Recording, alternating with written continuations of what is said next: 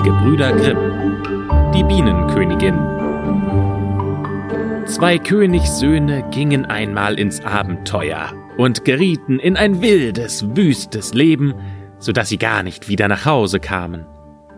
Ihr jüngster Bruder, welcher der Dummling hieß, machte sich auf und suchte seine Brüder.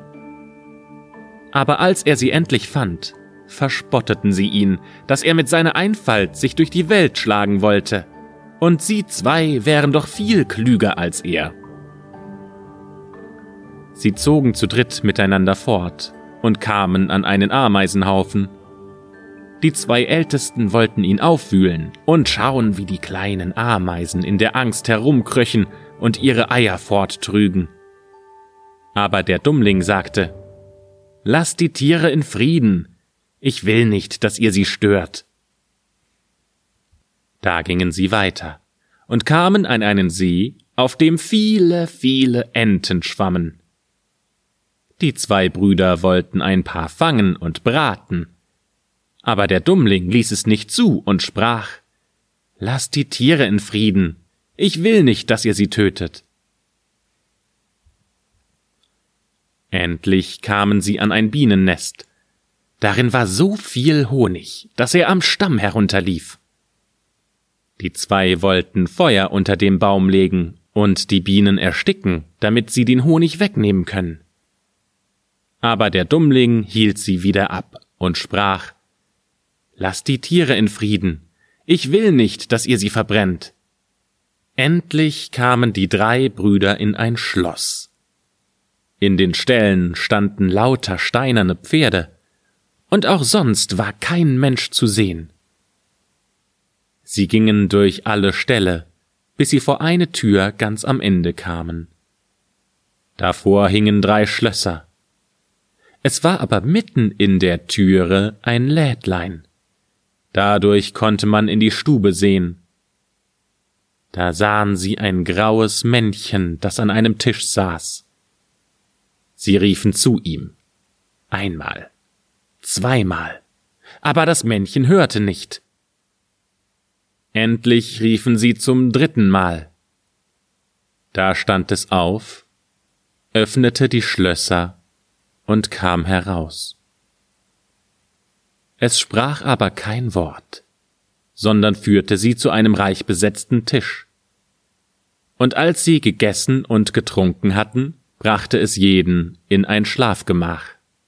Am nächsten Morgen kam das graue Männchen zu dem Ältesten, winkte und leitete ihn zu einer steinernen Tafel.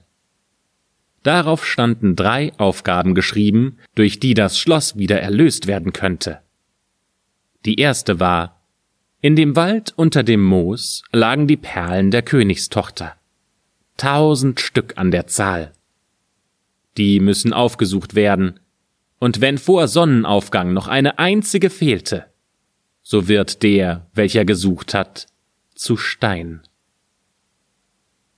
Der Älteste ging hin und suchte den ganzen Tag. Aber als der Tag zu Ende war, hatte er erst hundert gefunden. So geschah das, was auf der Tafel stand. Er wurde in Stein verwandelt am nächsten Tag unternahm der zweite Bruder das Abenteuer. Es ging ihm aber nicht viel besser als dem ältesten. Er fand nicht mehr als zweihundert Perlen und wurde zu Stein. Endlich kam auch der Dummling an die Reihe. Der suchte im Moos, aber es war so schwer, die Perlen zu finden, und es ging so langsam voran.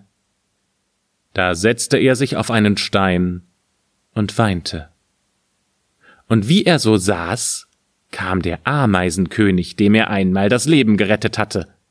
Mit fünftausend Ameisen, und es dauerte nicht lange, so hatten die kleinen Tiere die Perlen gefunden, alle zusammen, und sie auf einen großen Haufen getragen. Die zweite Aufgabe war es, den Schlüssel der Schlafkammer der Königstochter aus dem See zu holen. Wie der Dummling zum See kam, da schwammen dort die Enten, die er einmal gerettet hatte. Sie kamen heran, tauchten unter und holten den Schlüssel aus der Tiefe. Die dritte Aufgabe war aber die schwerste. Von den drei schlafenden Töchtern des Königs sollte die jüngste und liebste herausgesucht werden. Sie glichen sich aber vollkommen untereinander, und sie waren durch nichts verschieden, außer dass sie, bevor sie eingeschlafen waren, verschiedene Süßigkeiten gegessen hatte. Die älteste ein Stück Zucker, die zweite ein wenig Sirup, die jüngste einen Löffel Honig.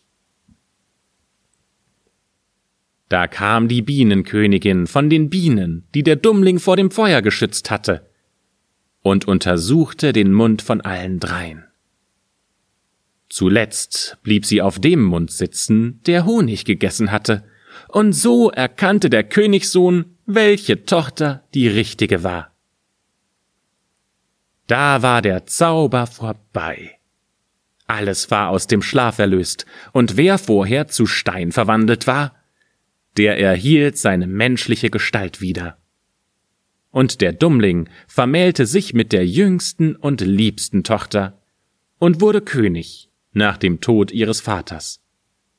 Seine beiden Brüder aber, die heirateten die anderen beiden Schwestern.